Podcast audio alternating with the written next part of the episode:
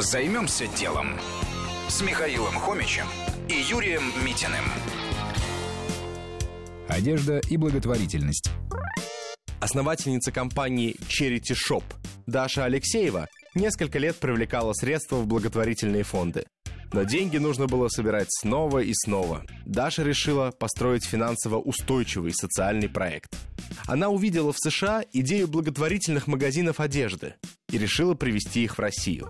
Теперь в магазины Дарьи люди сдают ненужные вещи, которые сортируются, а потом либо идут на переработку, либо передаются в дар. Лучшие продаются.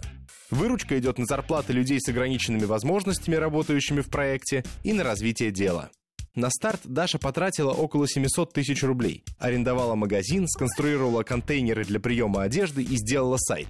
Сотрудниками стали социально незащищенные люди, например, бездомные или люди с ментальными нарушениями. Покупатели – студенты, любители винтажа и даже охотники за брендами по низким ценам. Бывают и курьезы. Однажды к Даше зашли 20 студентов из Кубы, у которых совсем не было теплой одежды, и сделали трехдневную выручку. Что было дальше?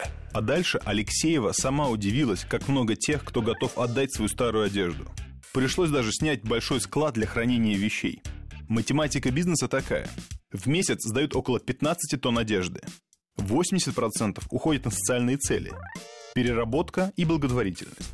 Есть вещи в очень плохом состоянии. Они утилизируются на заводе, где из них делают, например, рубероид. То есть даже дырявый носок играет роль. Остальные 20% одежды продаются. Цены от 200 до нескольких тысяч рублей. Сейчас у компании два магазина. Годовой оборот около 10 миллионов рублей. Еще один пример социального предпринимательства. Бизнес не ради денег, а ради ответственности. Займемся делом. На радио Вести ФМ.